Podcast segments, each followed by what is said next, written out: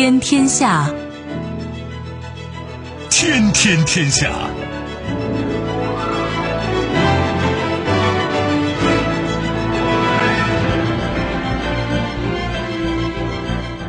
历史穿行者，新闻摆渡人。听众朋友，大家好，您正在关注收听的是《天天天下》节目，我是夏萌，和我一起陪伴各位的还有本节目评论员重阳。世界纷繁复杂，新闻随时发生。今天的节目您将听到：风云突变，一百七十名俄外交官被西方驱逐，中方呼吁必须查清不查事件；收紧绳索。普京称将密切监测对敌对国家的粮食出口。不加掩饰，欧尔班胜选两天后，欧盟宣布启动新机制以削减匈牙利资金。步履维艰，三月全球制造业 PMI 环比下降，全球经济复苏短期压力加大。稍后会一一道来。收听节目，您可以使用手机，欢迎使用计时客户端，也可以选择蜻蜓 FM 或者是企鹅 FM。搜索“天天天下”就可以收听我们的节目以及其他相关内容。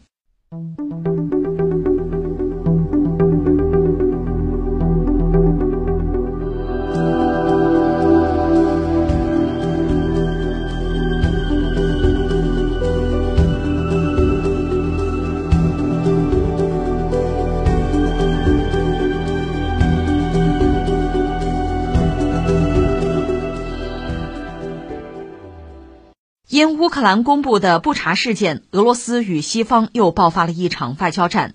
截至四月五号，包括欧洲有超过十五个国家相继驱逐一百七十余名俄罗斯外交官，而且这一数量还在不断增加。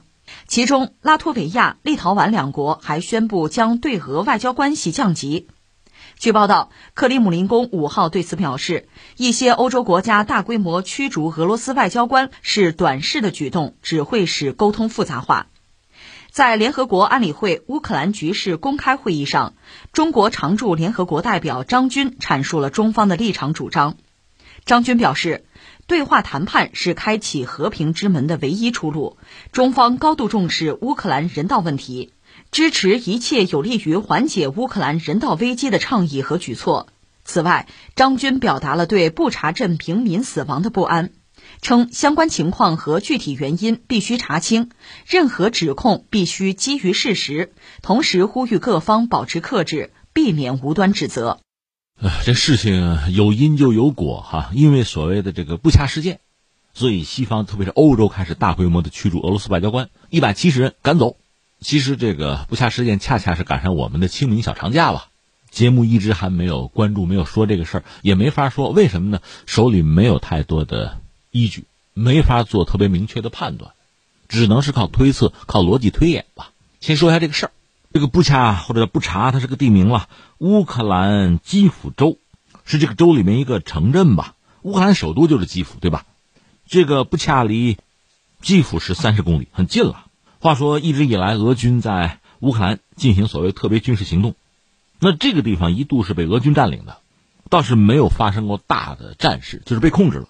前段时间，俄罗斯乌克兰是在土耳其斡旋之下吧，有这个谈判，谈判之后，这天是三月三十号，俄军呢是从这个地方撤出，就从布恰这个地方撤出，然后乌军呢重新占领。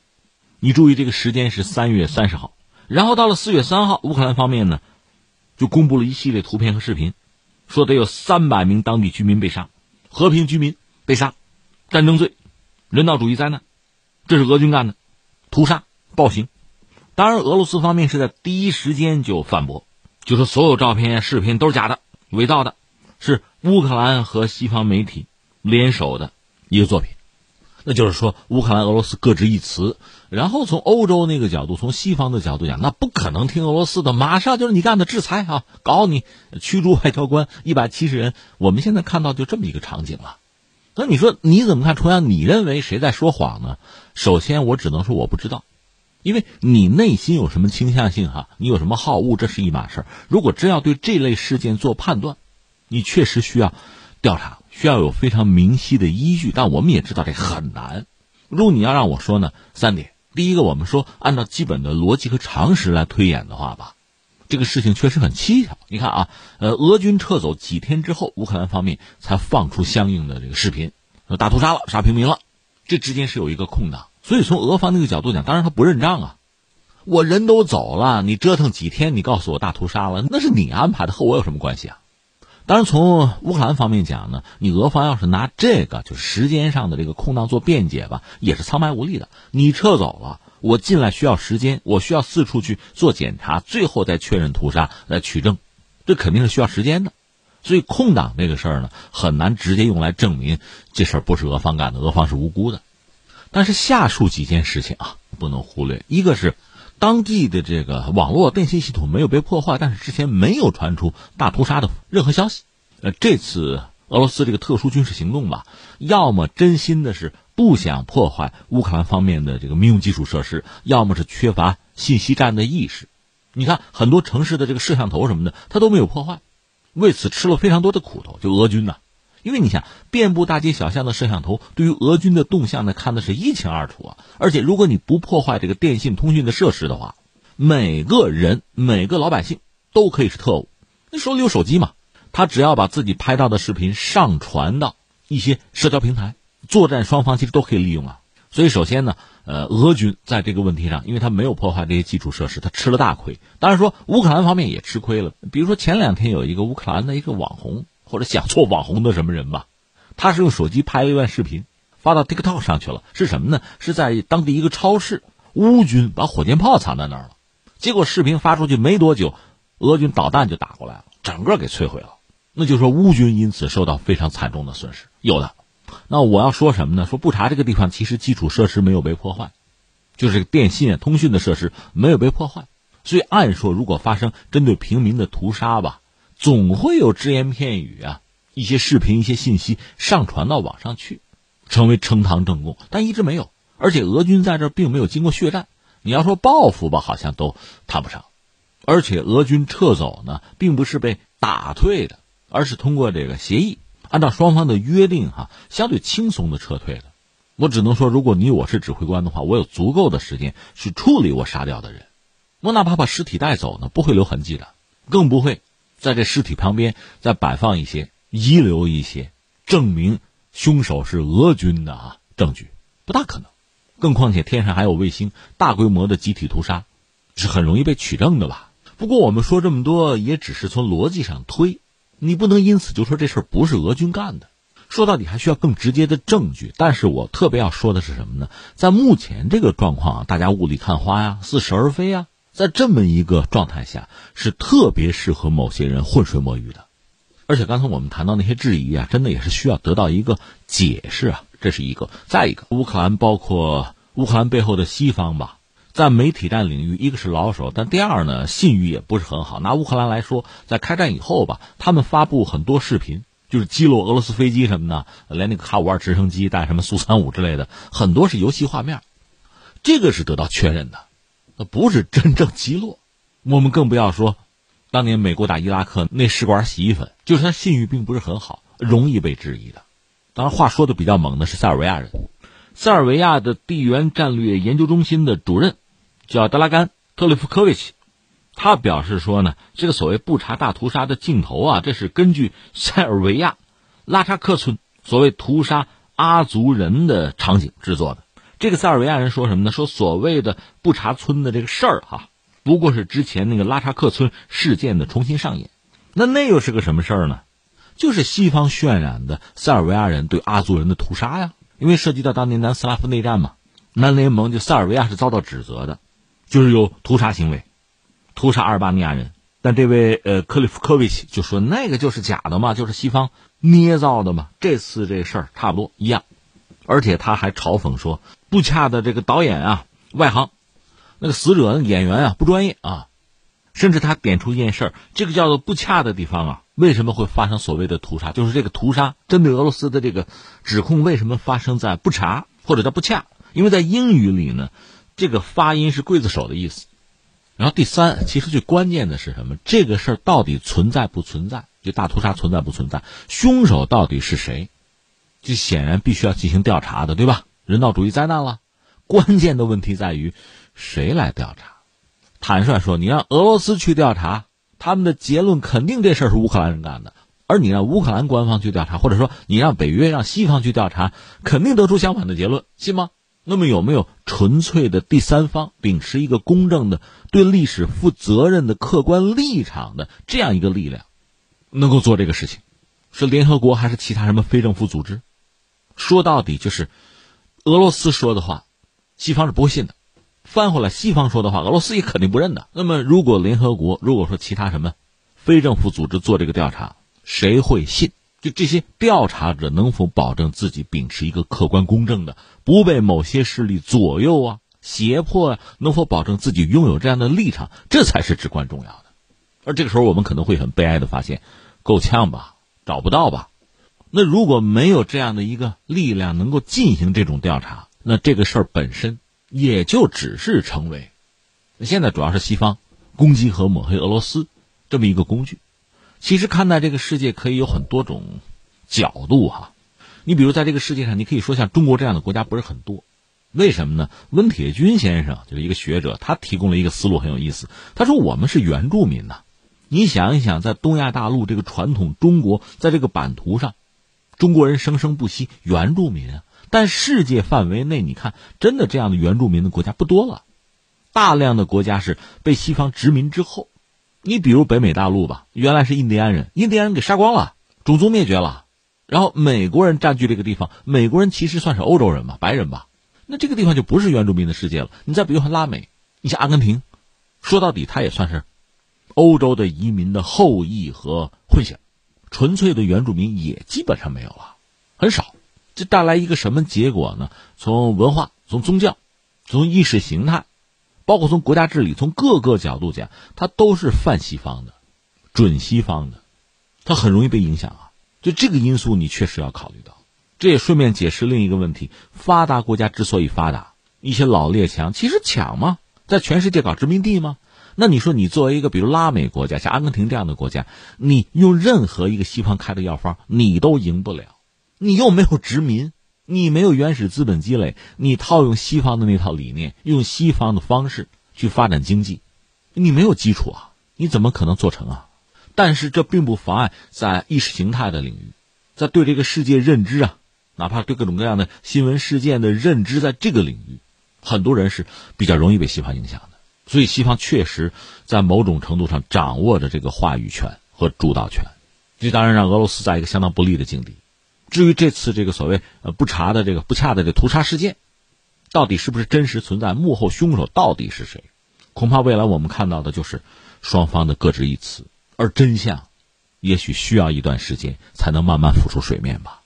关键是在目前这个当口，真相其实已经没那么重要了。这就是站队，新一轮的站队啊。作为西方国家，比如欧洲国家，那不可能替俄罗斯辩护啊，他们是必须要站在俄罗斯对立面的，这样自己就不会有错。就不会在自己的朋友圈里被边缘化，就安全。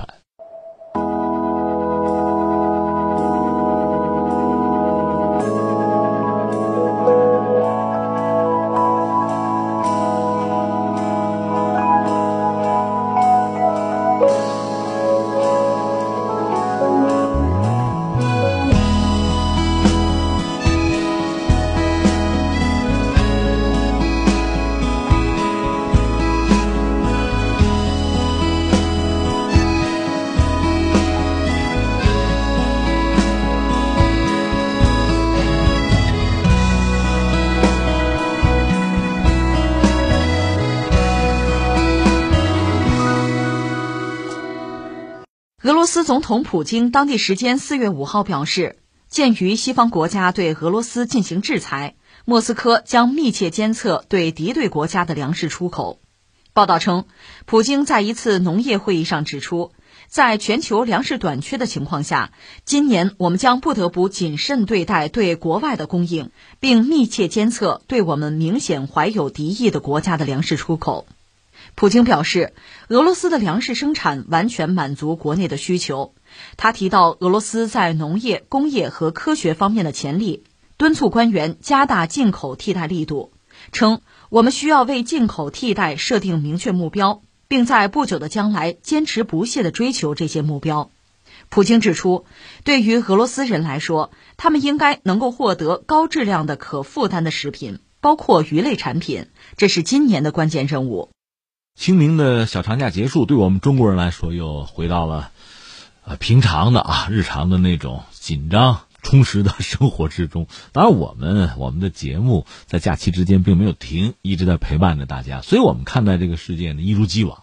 事实也是如此，这个世界不可能因为中国人歇一个小长假，或者像春节那样的假期就真的就停摆，或者大家喘口气儿，不是的。就在我们休假期间吧，这个世界依然在发生非常大的变化。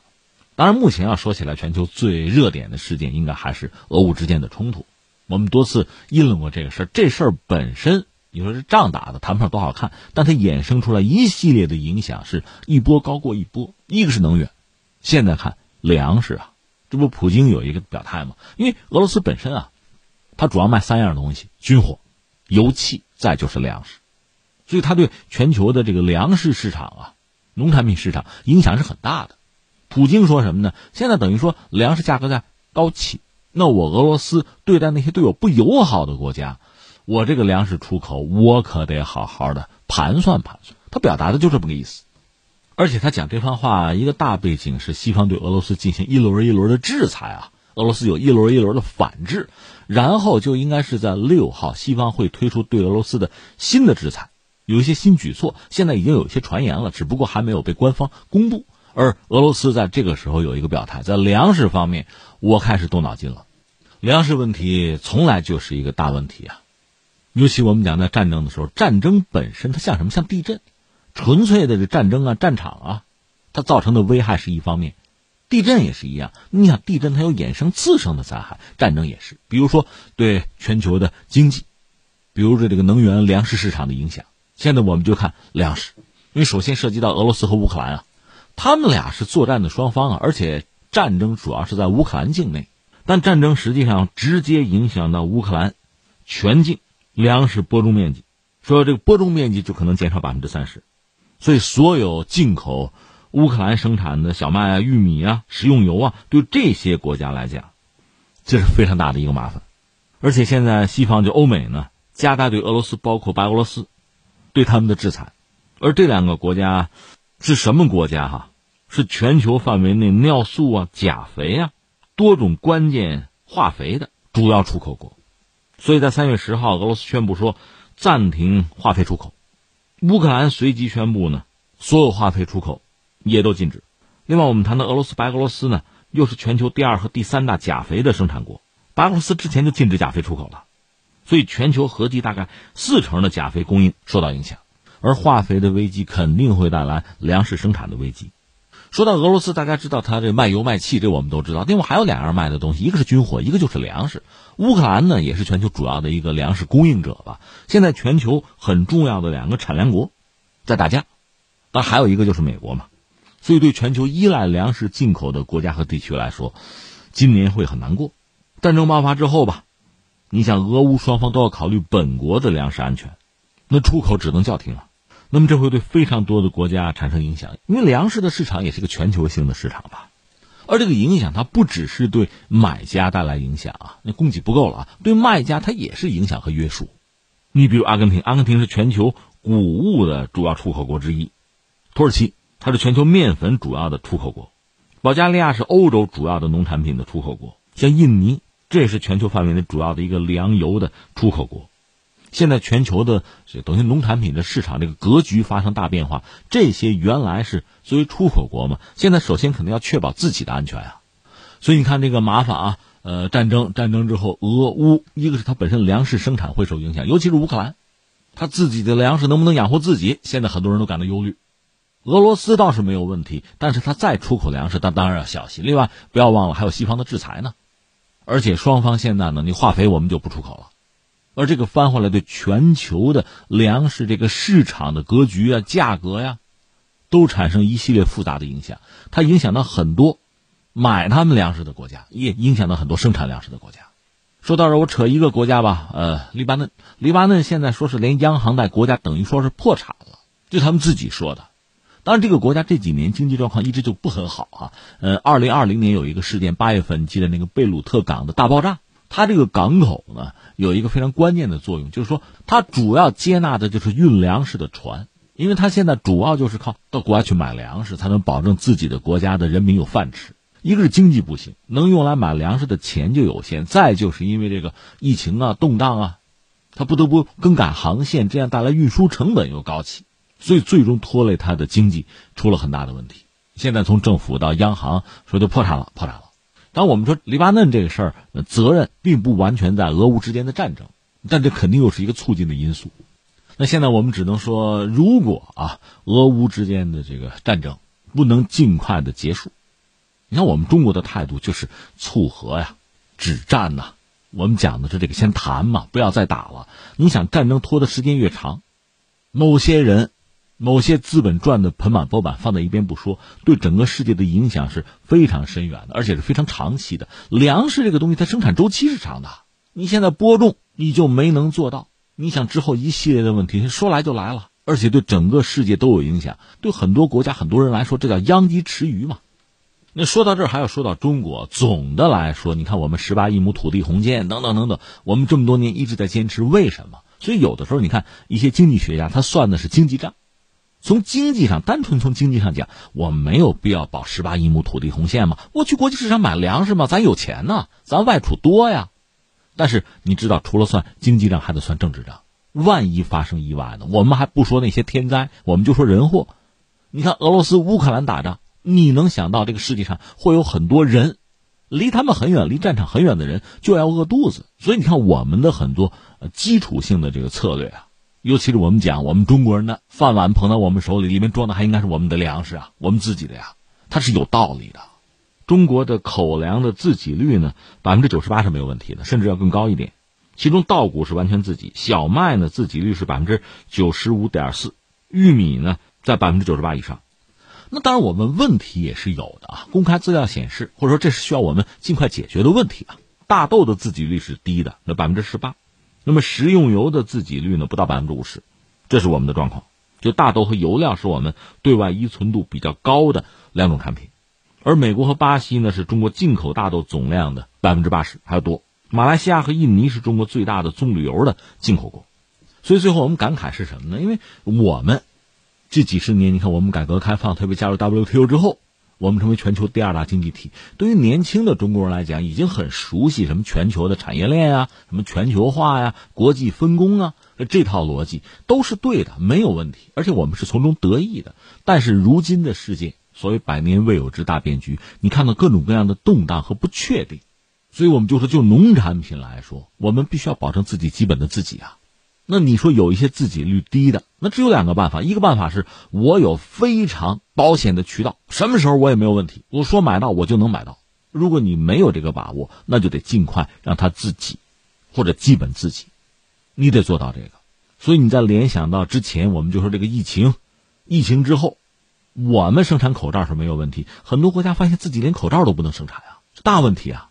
另外，你比如疫苗，我们也曾经感慨过，中国十四亿人呢，就说这个疫苗，你如果自己不能研发，没有足够的产能，你指望这个世界上哪一个国家或者哪一个公司能够有能力向中国人提供帮中国人解决问题？你会发现，几乎不可能。那你就得自己想办法了。粮食不更是如此吗？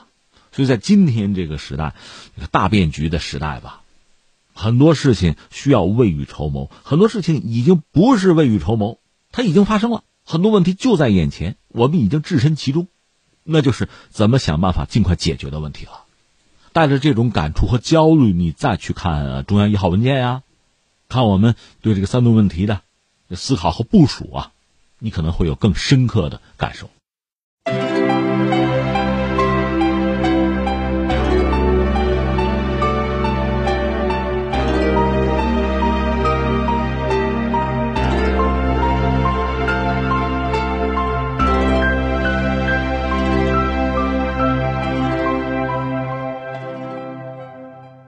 欧盟四月五日启动了一项从未使用过的新机制——剑指匈牙利。这一机制是在匈牙利总理欧尔班成功连任两天后宣布的，可能导致匈牙利在反腐败和民主标准等问题上不达标，而被限制从欧盟获得资金。西方媒体经常将欧尔班称作普京盟友，指责欧尔班政府带领匈牙利在所谓的民主规范上倒退。此前不久，欧盟试图抱团抵制俄罗斯天然气卢布结算法令，但因匈牙利投下反对票而宣告失败。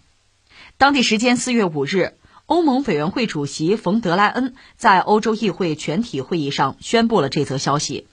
冯德莱恩表示，去年十一月。欧盟委员会已致函告知匈牙利，该国司法独立、腐败起诉不力以及公共采购不足等问题，可能对欧盟的经济利益构成风险。在审查匈牙利方面对此的回应后，欧盟决定现在发出正式通知函，以启动附加条件机制。附加条件机制是在2020年创建的。荷兰和北欧国家要求设立条件机制，保护欧盟八千亿欧元疫情恢复款项的支出。匈牙利是第一个面对这一机制的欧盟国家，这意味着匈牙利可能会因公共采购系统、利益冲突和腐败等问题被限制从欧盟获得资金。不过，在匈牙利预算被砍之前，欧盟将展开数月之久的审议、官僚和政治辩论。依照规定。欧盟任何资金的削减都需要合格多数的支持才能通过。这是欧尔班，等于说连任成功啊，继续做匈牙利的总理。然后呢，就欧盟有一个态度，这个态度可不那么友善啊。等于说针对匈牙利，使用了一项之前从来没有用过的新的机制，说到底限制匈牙利从欧盟获得一笔资金。说到底就这么件事儿哈。这说起来就很有意思。首先，我们要说呢，很多国家，尤其是原来这个苏东集团啊，匈牙利也算啊，啊，波兰也算啊，就他们在苏东剧变、苏联解体之后，他们是纷纷倒向西方，加入北约和欧盟。那你说为什么呢？当然原因是多种多样的。一方面呢，通过这种方式逃离，我们加个引号，逃离以前所谓苏联的控制。其实苏联已经没有了，这种控制已经不存在了。有些国家确实和俄罗斯呢有恩怨，在历史上。你不要说苏联之前，从沙俄时代、帝俄时代就有恩怨，那担心受到俄罗斯的影响或者控制吧，倒向西方，背靠大树好乘凉哈。另外是什么呢？加入欧盟就意味着在欧盟整个欧洲这个大市场里有了一席之地，就自己经济社会发展呢，等于说有了一个更好的平台。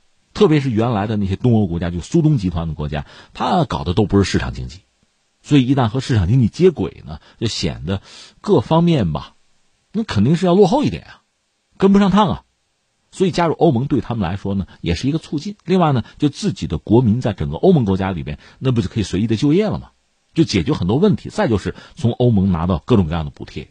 这欧盟嘛，现在是二十七个成员国嘛，就这里面呃，确实有块头大块头小的，有这个经济发达的和不那么发达，有走得快有走得慢的。那么东欧这些国家相对就属于那个落后一点的，那可以从欧盟拿一些补贴呀，拿一些援助啊。就让自己经济社会发展更快，说白了能得利，就这么个事儿，所以我才加入欧盟嘛。而你看英国，英国觉得我吃亏了嘛，我掏会费掏的多，好多事儿我还得扛，我得利少，不干了，退出。所以这就是那句话嘛：天下熙熙，皆为利来；天下攘攘，皆为利往。那么匈牙利这个角色，它本身呃国家人口的都不是很多，而且经济在欧盟里谈不上很发达，当然它物价相对低一点啊。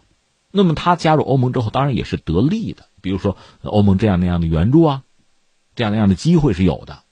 但是我们就说欧尔班这个人，前两天我不是讲到他吗？他本人就是说投身政界，他起家实际上就是在当年苏东剧变那个背景之下，群众运动、学生运动，他这么上来的。所以从传统的西方眼里，那属于根红苗正啊。那基本上属于苏东这个体制的反对派啊，哪想到他真上台之后，他真的治理匈牙利之后，他的理念、他的作为和所谓传统西方观念也不一样，不好说格格不入啊，但是有很大的不同。另外呢，不好谈弄，不听话，这样很多所谓老欧洲，让欧盟的这帮领导人呢，对他就有看法，就不喜欢，就排斥。好在匈牙利本身不也是民选吗？选下去就算了吗？哪想到连任四次了。换句话说，欧尔班的一系列的作为，包括他这个人，在匈牙利民众之中是受欢迎的呀，大家肯定他的做法呀。而在很多西方国家眼里，欧尔班本人算是普京的盟友，这货把我们欧盟给搅和了。有很多针对俄罗斯的这个呃制裁也好啊，在能源上面对俄罗斯的排斥也好啊，匈牙利不跟呐，匈牙利我要保持中立啊，我还得用俄罗斯油气资源呢，我离了他我没法过嘛。说到欧尔班和欧盟之间的不睦，早就是这样子嘛。比如难民，就当年中东北非的难民啊，叙利亚难民啊，欧尔班也不愿意接。我是匈牙利的总理，我要考虑的是匈牙利人的福祉嘛。所以其实一直有矛盾，就是匈牙利和欧盟就有矛盾。其实波兰也有，就是原来传统那个东欧国家和欧盟其实都有矛盾。那在这次就俄乌战争之后，你看大家表现不一样，波兰就特别积极，波兰是在里边啊，对俄罗斯态度应该说最极端的。我比你们谁都极端，我比你们谁都积极。你们怎么还用俄罗斯的油气啊？我得停下来啊，不要用了啊！而匈牙利不是，匈牙利说我就得用它的油气，就是那个天然气啊，我不用美国的呀，美国的太贵，我不做冤大头啊。所以你看，围绕着这个俄乌问题吧，你会发现欧盟内部不同的国家态度是不一样的。特别有意思的其实是德国。德国一直在用，他口口声声说我的的努力啊，我很快我就不用了。但是现在我得用，我戒不了。那他呢，相对比较含蓄。另外，毕竟德国在欧盟里是个大国吧，可能表态相对要谨慎啊，不能太直接。匈牙利比较直接。那现在欧盟真是枪打出头鸟，等于说原来可以给匈牙利的这个资金，现在我要想办法，我得扣住，我得打折，我不给你了，或者少给了，惩罚你。为什么不听话？这个新闻说到底就是这么件事儿，哎呀，感慨感慨吧。两点，第一点，我想感慨个什么呢？就有时候我们嘲讽或者说看不上某些西方人，为什么呢？我们常说的一个词儿叫双标、双重标准。就在对匈牙利这个事情上，你看欧盟这个双重标准真是登峰造极了。第一个，如果说真是用俄罗斯油气资源，那德国其实更猛啊。匈牙利毕竟小嘛，德国的制造业工业那全欧洲都数得着的，你要么一块制裁好吧？你欺负匈牙利有什么意思吗？这是一个。第二个说什么呢？就是匈牙利这个民主进程倒退什么的，讲民主是吧？如果真说民主，那欧洲啊，欧盟应该是全世界的楷模呀、典范呀、灯塔呀。反正他们一直是这么认为自己的，应该讲民主是吧？那人家匈牙利有自己的态度，有自己的想法，虽然他只有一票，那你得尊重啊，你也得听啊。更况且欧尔班是按照这个真是纯粹的匈牙利那套，他选举制度也是西式的，选出来的民选的。有什么不对劲吗？你凭什么不喜欢呀？所以到最后你会发现，真的是潮水退去啊！谁在裸泳，大家看得一清二楚。难怪匈牙利也不高兴嘛，对欧盟这个态度，他们还觉得无法接受呢。这是一个感慨，还有一个感慨呢，就扯点别的，我就想起谁呀？默克尔，老政治家，本来退出政坛了嘛，就前两天被泽连斯基批判点名，不得不站出来回应说，当时我。反对乌克兰加入北约，我到现在我也认为那是对的。既然说到默克尔啊，索性我把普京也加上，他们俩之间的互动其实非常耐人寻味。二零零一年的时候，当时德国联邦议会，普京去做演讲啊，即兴演讲，因为他在这东德的时候，不克格勃嘛，所以他德语没有问题，直接用德语可以演讲。而当时默克尔呢，还是一个议员吧，就在台下听普京演讲。你说默克尔对普京评价很高吗？恰恰相反，当时默克尔就说：“说这是个典型的克格勃的说辞，不能相信这个人啊，不要相信这个政客。”你想，当时普京刚刚接替叶利钦那个位置，也是第一个在德国的联邦议会做演讲的俄罗斯的领导人。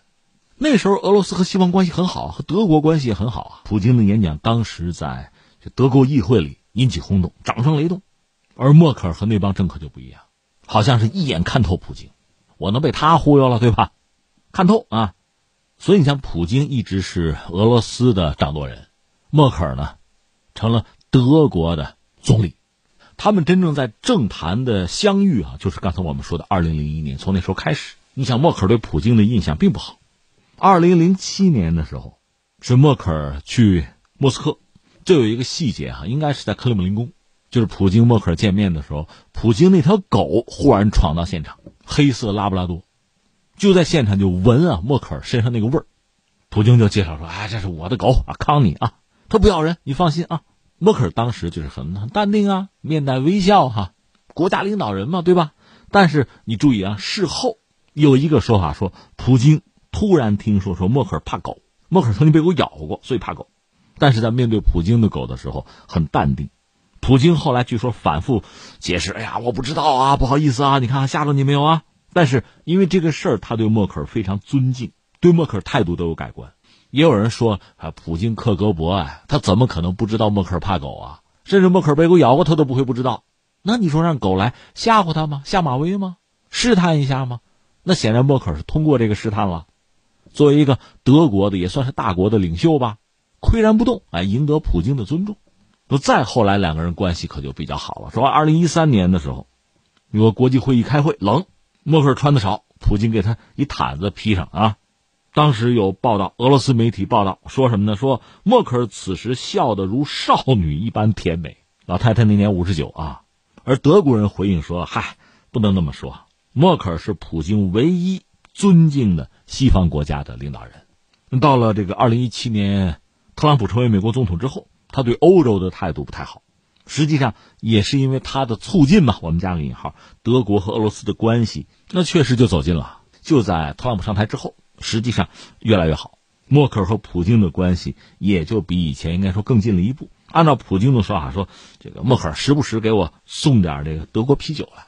默克尔这边说什么呢？说普京啊送给我熏鱼，俄罗斯的好吃啊熏鱼。等到默克尔二零二一年出访俄罗斯最后一次告别性的出访，然后就不做总理了嘛。说普京专门给他准备的花。而且普京对记者说什么呢？说我一定会想念他，因为他是一位直率的、可靠的、始终如一的捍卫自己立场的人。你看，扯了这么两个人，就是普京和默克尔的这个，其实叫友谊，我们都得加一个引号，因为大国的领袖啊，你说私人关系能好到什么程度？而且又代表着国家的利益，经常是剑拔弩张啊，唇枪舌剑呀。你说关系能好到什么程度？但是你要说惺惺相惜是有的，你要说相互尊敬可以做到的。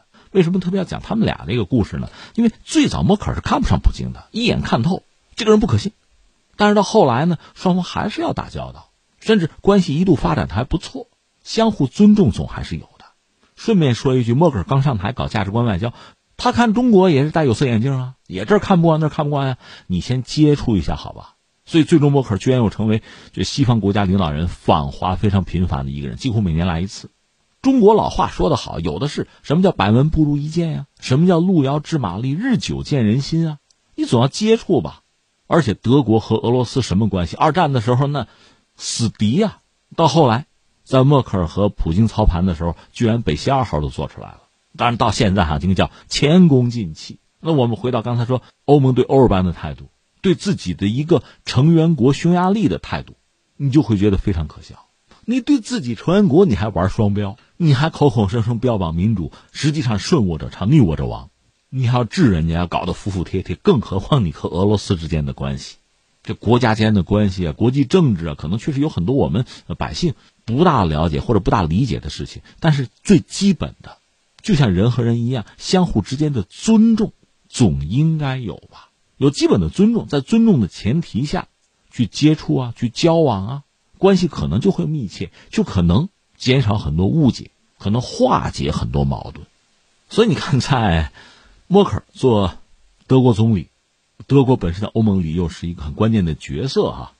所以默克尔时代，你看德国和俄罗斯的关系，欧盟和俄罗斯的关系，总的来说就是稳定的。其实翻回来，对德国、对欧盟，这难道不是很重大的利益吗？一个稳定的、可持续的利益。等到默克尔一下台，这个格局就完全发生了变化。欧盟是站到了俄罗斯的对立面，这带来的一系列麻烦。德国还想搞工业四点零，欧盟经济还想稳定发展。现在是欧盟本身、欧盟内部都出现了一道道裂缝，就像我们昨天说的，越来越成为大国博弈的棋子甚至棋盘了。这恐怕是默克尔自己都不会想到的。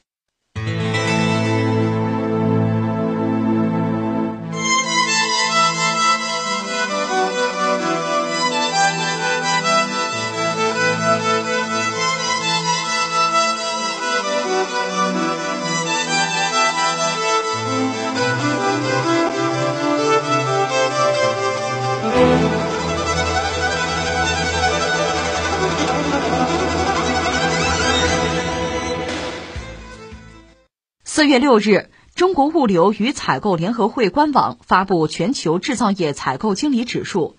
指数变化显示，在疫情和地缘政治冲突双重影响下，全球制造业增速有所放缓。二零二二年三月份，全球制造业采购经理指数，也就是 PMI 为百分之五十四点一，较上月下降零点八个百分点。较去年同期下降三点七个百分点。分区域看，亚洲、欧洲、美洲和非洲制造业 PMI 较上月均有不同程度下降，欧洲制造业 PMI 降幅最为明显。指数变化显示，在疫情和地缘政治冲突双重影响下，全球制造业增速有所放缓，短期面临供给冲击、需求收缩和预期转弱的压力。呃，就事论事说，这个数据显示，反正这不是个好消息吧？就是所谓 PMI，全球制造业采购经理人指数。这个指数的变化显示，其实大家猜也能猜到，一个是疫情，一个是所谓地缘政治冲突、俄乌战争嘛，双重影响之下。全球的制造业的增速有所放缓，你注意这是全球性的，一个是疫情，一个是地区冲突，那就加剧了供给冲击。一个是能源，然后是粮食。你看今天节目我们专门还关注粮食啊，就这些问题是实实在在的，最后就会影响到方方面面，包括制造业，当然也包括这个运输，供给效率也下降。而且这个 PMI 这个指数下降也反映出，就全球范围内啊，这个供需关系需求是在收缩，而且它是全球性的，亚洲、欧洲、美洲、非洲这几大洲出现的问题是一样的，全球性的共同的问题。当然，在亚洲坦率讲和中国有关系，因为中国体量最大嘛。在美洲主要是美国，那你要确切说，除了刚才我们讲的一个是疫情，一个是地缘政治冲突，另外美国人加息，这个对全球经济也产生影响。对美国人来讲，因为持续通胀，它加息，很多国家只好跟跟这个加息的进程，经济运行成本就增加，经济复苏进程就放慢。同时呢，全球能源的格局也在变化。另外，西方对俄罗斯的制裁，俄罗斯有一半外储被冻结，该还的债都还不了，这显然很快要债务违约啊。所以，按照我们中国人的说法，就是全球经济持续复苏需要什么呢？关键要开放、合作、包容、发展，应该是鼓励多边贸易。这样大家可以实现共同复苏，但是现在看要做到这一点，确实难度是比较大。特别是刚才我们讲啊，这几大洲都有问题，亚洲好一点，就是包括我们中国在内吧，制造业在放缓，但是 PMI 这个下降是相对幅度比较小。欧洲比较麻烦，欧洲这个 PMI 降幅是比较大的，主要国家德国、英国、法国、意大利这个制造业增速都明显放缓。相形之下，就是在美洲，美国这个 PMI 下降的幅度反而不那么大。这是一个我们要说的关于这个 PMI，另外呢，就是国内目前的经济数据第一季度的公布，确实显示，今年我们的经济形势是严峻的。看一系列数据，特别是社会融资的数据，显示出在节后吧，国内的投资和消费的需求相对比较弱。对我们来讲，主要是三月份之后吧，疫情卷土重来，像这个 PMI 指数呢是低于五十。这是一个收缩区间吧，显示经济活动在进一步的减退。其实全球主要经济体面对的问题差不多，国内主要是疫情，外部环境当然主要是俄乌之间的战争。当然，一定要说的话，更主要的经济风险还是在于美国的加息，加息缩表。那美国人加息呢，在金融市场上表现的就比较充分。不过目前美国经济还是保持着比较充裕的流动性。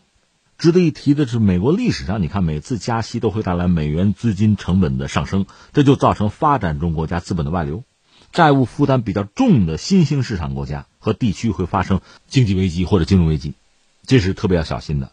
而美国这次加息也有一个特殊之处，就是过去二三十年，当然它经常加息，但是那个时候它的通胀没有现在这么剧烈，现在几乎到了呃过去四十年的最高点。所以对美国人来讲，现在日子也不好过。就是今年下半年，如果这通胀压不下来，那美联储会怎么办？这对世界上其他国家，就是主要经济体啊，都会产生影响。关键是现在不好判断。当然美国面对通胀问题，他也做了一些事情啊。之前特朗普搞贸易战，把中国输美的商品大量的就提高关税，而现在呢，有七八成受影响的中国的对美出口商品是进行了关税的豁免。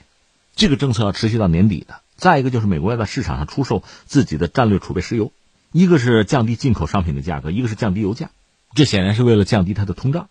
那么又有明眼人指出来，它降低通胀是为什么呢？为中期选举，为了拉票。因为美国本身今年要中期选举吧，所以它的这些策略也可以看作是，就拜登或者说民主党的策略，是为了选情。那就是说，选举结束以后，美国的经济政策、财政政策会怎么样，就不一定了。但是政策一般推出，它会有一个。周期有一个持续的影响。所以今年中国一般学者认为外贸还会是亮点。在美国中期选举之后，美国的贸易政策有可能会有大的变化，那我们就应该提早未雨绸缪，对未来的国际贸易环境的恶化，我们应该有充分的思想准备。说到底呢，就是我们内部的市场这个内需就变得至关重要了，你就堪称叫定海神针吧。这显然是我们要加强的。另外，国内也在采取一系列的政策吧，比如说减税减费，对企业增加贷款。估计啊，我们估计在今年也还会出台一些刺激内需的政策，来保持我们经济的稳定发展。